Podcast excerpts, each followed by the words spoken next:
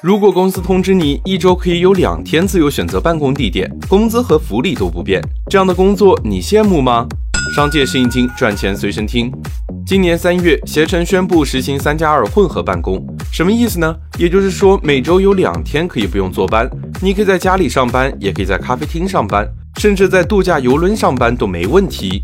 消息一出，吃瓜网友都羡慕哭了，就想问携程，你还招人吗？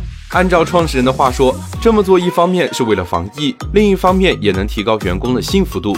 为了验证这种混合办公的可行性，据说携程进行了长达十几年的实验。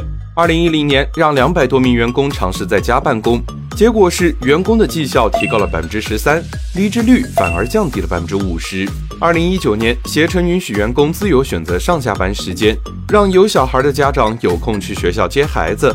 受到了员工的好评。二零二一年，携程又让一千六百名员工进行三加二混合办公，实验半年后，离职率再次降低了百分之三十二，上班时间不卡死，格局也就打开了。除了携程，在微软、苹果、亚马逊，远程办公已经成为了一种常态。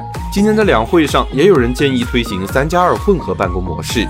当办公的时间和地点自由了，员工可以住在更便宜也更舒适的地方，减轻了市中心的住房压力，通勤的时间可以省下来，用来更好的兼顾家庭和工作，甚至还可能提高社会生育率。毕竟成天九九六，谁还有空谈恋爱呀？那么问题来了，怎么才能不经意的让老板看到这个视频呢？